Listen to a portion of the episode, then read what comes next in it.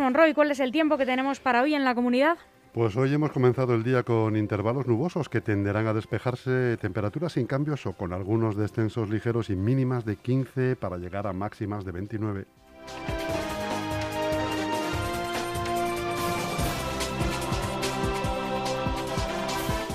Y aquí comienzan las noticias de LGN Radio, haciendo un repaso por los principales titulares que nos deja hoy la prensa nacional. Empezamos con el mundo.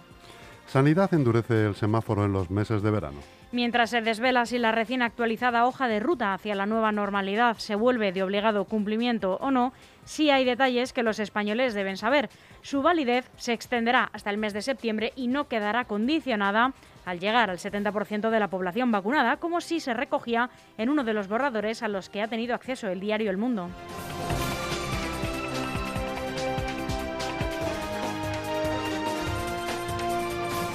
Hostelería y ocio nocturno advierten de las nuevas restricciones de sanidad tras sacar a 43.000 trabajadores de los ERTE en mayo. Tanto la hostelería como el ocio nocturno rechazaron las restricciones aprobadas por el Consejo Interterritorial de Salud para la reapertura del ocio nocturno y la desescalada de la hostelería en algunas regiones.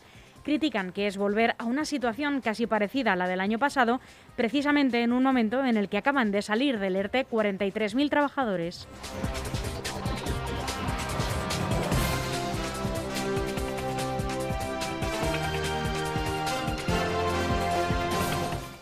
Los ministros esperan una remodelación del gobierno de Pedro Sánchez tras los indultos y la vacunación. La vicepresidenta Teresa Rivera ha admitido que el presidente está pensando en cómo encarar la nueva etapa.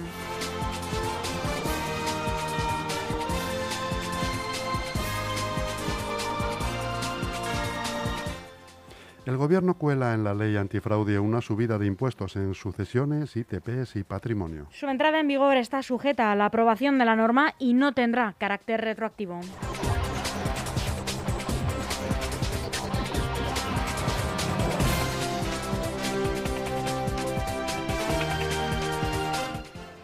Y estas son las noticias que más destaca hoy el diario El País. Justicia prepara juicios rápidos para desatascar los 240.000 demandas pendientes de cláusula suelo. El Gobierno redacta medidas para agilizar los procesos y elevar los costes a los bancos por retrasar el pago de las indemnizaciones.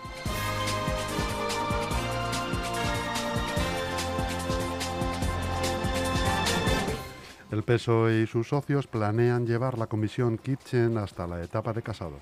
Así es, Rajoy, Cospedal y Fernández Díaz serán citados a declarar tras el verano y se estudia también llamar al líder popular.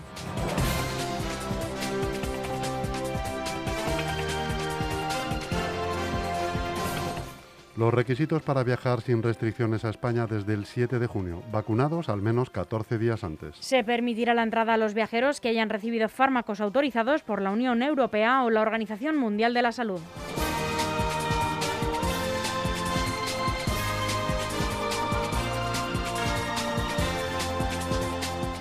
El Gobierno se plantea hacer un gesto de distensión con Marruecos para desbloquear la crisis. La visita de un ministro a Rabat o una llamada del rey a Mohamed VI son algunas de las alternativas que estudia el Ejecutivo.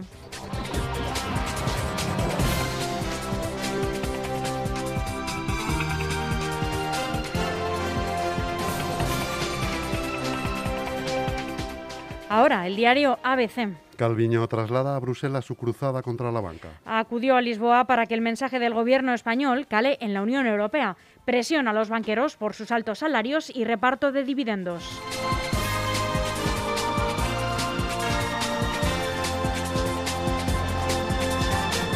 Los autónomos sin deudas se están quedando fuera de las ayudas directas. Las regiones interpretan que los fondos solo deben usarse para pagos pendientes en mayo.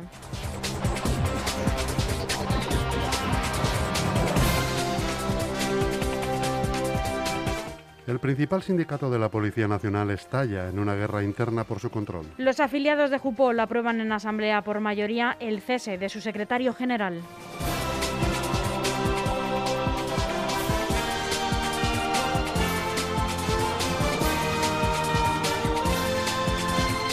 Estados Unidos no cuenta con España en la primera visita de Biden a Europa. Joe Biden vuela la semana que viene a Europa, en el que será su primer viaje oficial al extranjero como presidente de Estados Unidos y de momento Pedro Sánchez no aparece en su plan de ruta. La Casa Blanca adelantó ayer las líneas centrales de la visita del presidente estadounidense, que se alargará casi una semana sin que en ellas tenga presencia el presidente del Gobierno de España, que no ha conseguido establecer lazos diplomáticos fuertes con la administración Biden.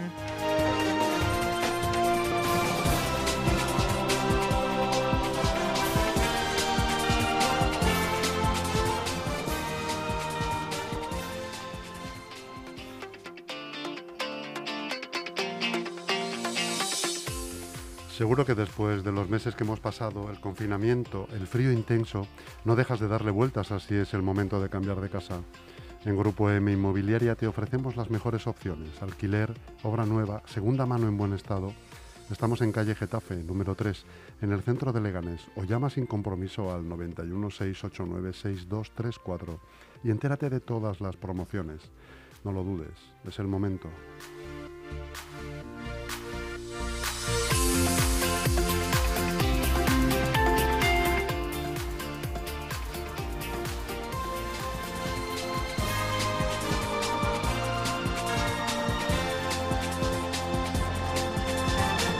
Terminamos el repaso a la prensa nacional con el diario online, eldiario.es. Yolanda Díaz aboga por subir el salario mínimo interprofesional este 2021 ante el crecimiento de los precios. Así es, la vicepresidenta tercera asegura que el informe de los expertos que servirá para determinar la senda del incremento del indicador estará en los próximos días y defiende que se aplique desde este mismo año ante la subida de la inflación que en mayo se situó en el 2,7%.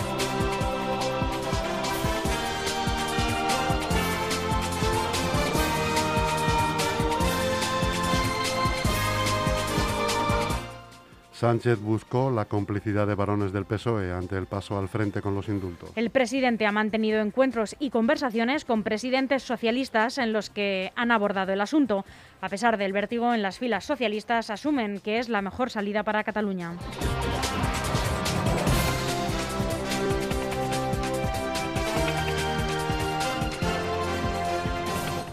El desafío de Ceuta, acoger a más de mil menores migrantes ante su improbable retorno a Marruecos. La ciudad autónoma recibió más de 4.400 llamadas de familiares buscando desesperados a sus hijos, pero la, la, mayoría solo querían saber si estaban bien. Solo seis progenitores de los 200 contactados han reclamado la vuelta de sus niños y 39 han entregado la documentación para identificarlos.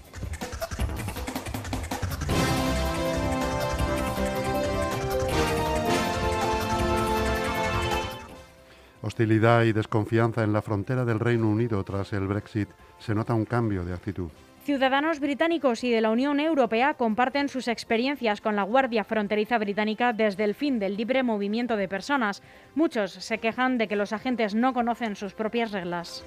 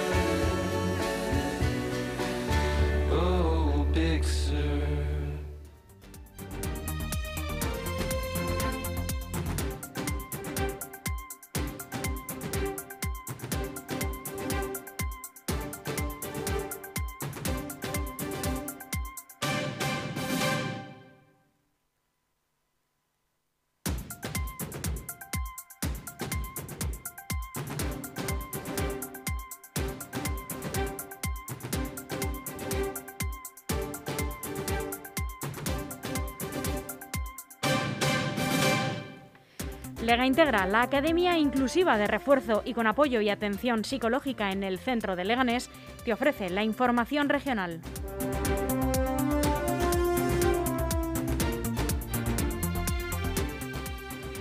Estas son las noticias más relevantes con las que se ha despertado hoy la Comunidad de Madrid. Ayuso niega que esté en rebeldía por no aplicar más restricciones a la hostelería y acusa a Sánchez de usar la pandemia para tapar su bochornosa gestión. No es una cuestión de rebeldía porque la rebeldía significa ir contra las normas establecidas y esta norma no es de obligado cumplimiento y no se puede imponer por varios motivos. Que estamos hablando de una imposición política que no es sanitaria y que es arbitraria. Y quiero dejar claro que todo lo que hace este Gobierno siempre es o por imposición o con mentiras. Primero, para que sea obligatoria debería haberse aprobado por unanimidad. Y ni estamos en estado de alarma ni ha habido unanimidad y las comunidades autónomas que estamos en contra de esta norma que viene tarde y que no se basa en ningún informe sanitario, nosotros juntos representamos a más de 30 millones de españoles. Díganme qué unidad es esa a la hora de intentar imponer una norma de esas características. Eso se hace en un Parlamento, eso por lo menos en una democracia se hace de esta manera. Por tanto, esta imposición llega tarde y desde luego se vuelve a cebar con la hostelería, que conmigo no cuenten para arruinar a más ciudadanos, ni hosteleros ni comerciantes. El departamento de Carolina Darías sostiene que con un índice de contagios como el que actualmente tiene la región, que está en 165 casos por cada 100.000 habitantes, es considerado de riesgo alto y se debería prohibir el consumo en el interior de los establecimientos de hostelería, que está actualmente restringido al 50% del aforo. Además, se recomienda la permanencia en casa, el cierre de gimnasios, el aplazamiento de ceremonias y la suspensión de los exámenes de oposición y de evaluación de acceso a la universidad, la EBAU.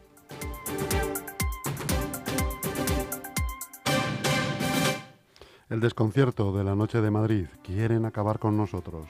En todo caso, quieren acabar con nosotros. Esto resume a Araceli, que es encargada de la cervecería Santa Bárbara desde hace casi siete años. Eh, las nuevas restricciones chocan con la ampliación de los horarios de las terrazas y con el aforo. Desde el lunes los bares de la ciudad pueden permanecer abiertos hasta la una de la madrugada y acoger a seis personas por mesa en el interior y ocho en la terraza.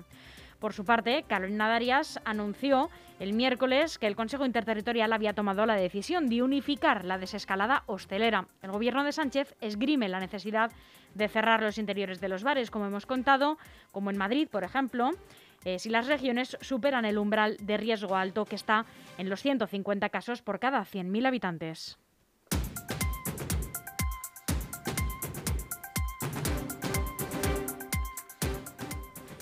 Un brote de coronavirus en una residencia de Madrid deja 20 personas contagiadas, entre ellas 7 hospitalizadas. Así es, un brote de coronavirus en la residencia de ancianos Orpea San Blas de Madrid se ha saldado por el momento con 20 personas contagiadas. En la Consejería de Sanidad precisan que siete de ellas están hospitalizadas en el Ramón y Cajal. Otros tres pacientes han sido valorados en urgencias y trasladados después a un centro con casos positivos. Todos los enfermos habían recibido ya la vacuna de la COVID-19.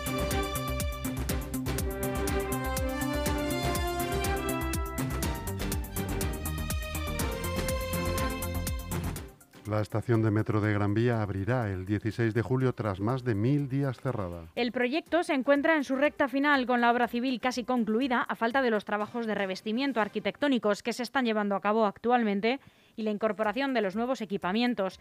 Estos se instalarán en los próximos días y serán los más modernos de la red del suburbano, acorde con el espacio, con una imagen futurista.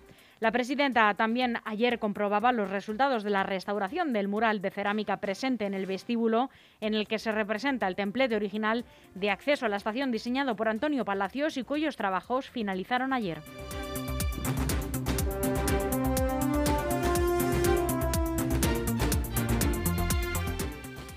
Aparatoso incendio en el Hotel Nuevo Madrid, situado junto a la M30. Una de las hipótesis sobre la mesa que se valoraban ayer por la noche es que las llamas habrían podido comenzar en un conducto de ventilación desde las plantas inferiores hasta las superiores o en la zona de cocinas. Afortunadamente no se ha tenido que atender a nadie que haya resultado herido ni intoxicado, según informaban ayer fuentes del SAMUR.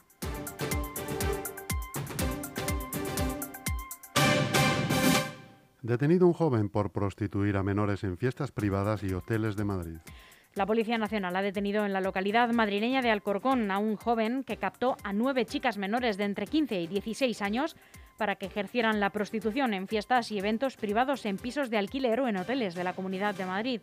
Según han informado fuentes eh, de la investigación a la agencia EFE, el arrestado de 25 años y de nacionalidad colombiana contaba ya con antecedentes por hurto y por abuso sexual.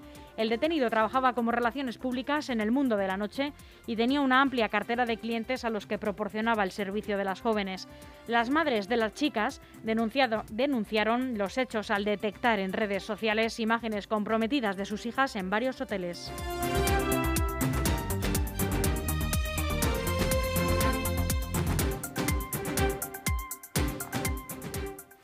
Fuenlabrada, el, ayuntamiento perdón, y hosteleros estudian alternativas para impulsar la actividad en las fiestas. La segunda teniente de alcalde y responsable de Ciudad Viva en Fuenlabrada, Mónica Sebastián, ha anunciado este jueves en el Pleno que el ayuntamiento trabaja ya para darle protagonismo a la hostelería local en las próximas fiestas patronales, que según el alcalde Javier Ayala, se celebrarán en septiembre con las medidas de seguridad necesarias.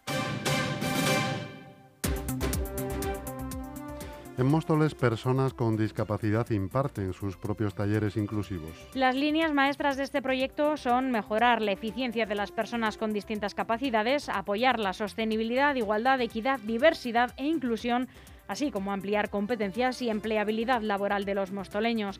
Los talleres que están abiertos a cualquier ciudadano y empresa de la ciudad son totalmente gratuitos.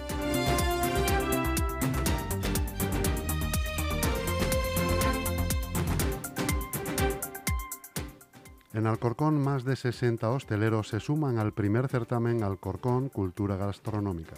Desde esta semana y hasta el próximo 20 de junio, los vecinos y visitantes de la localidad podrán degustar y seleccionar los 10 mejores platos, 10 mejores tapas, 5 mejores postres o productos de repostería y los 5 mejores productos de comida a domicilio de la ciudad. Y con ello se seleccionará el top 30 de la gastronomía de Alcorcón mediante una combinación del voto del público y el dictamen de un jurado compuesto por expertos profesionales del sector, entre los que habrá cocineros y críticos gastronómicos, según señalaba el consistorio en una nota.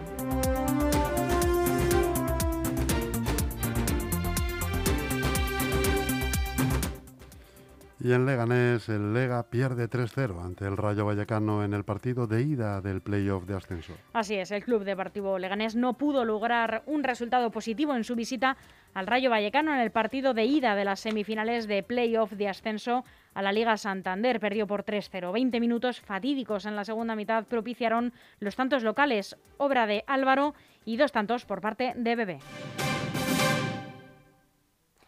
Hasta aquí las noticias de LGN Radio que esperamos les hayan sido de mucha utilidad. Chus Monroy, muchas gracias. Gracias ti, Almudena. Hasta pronto.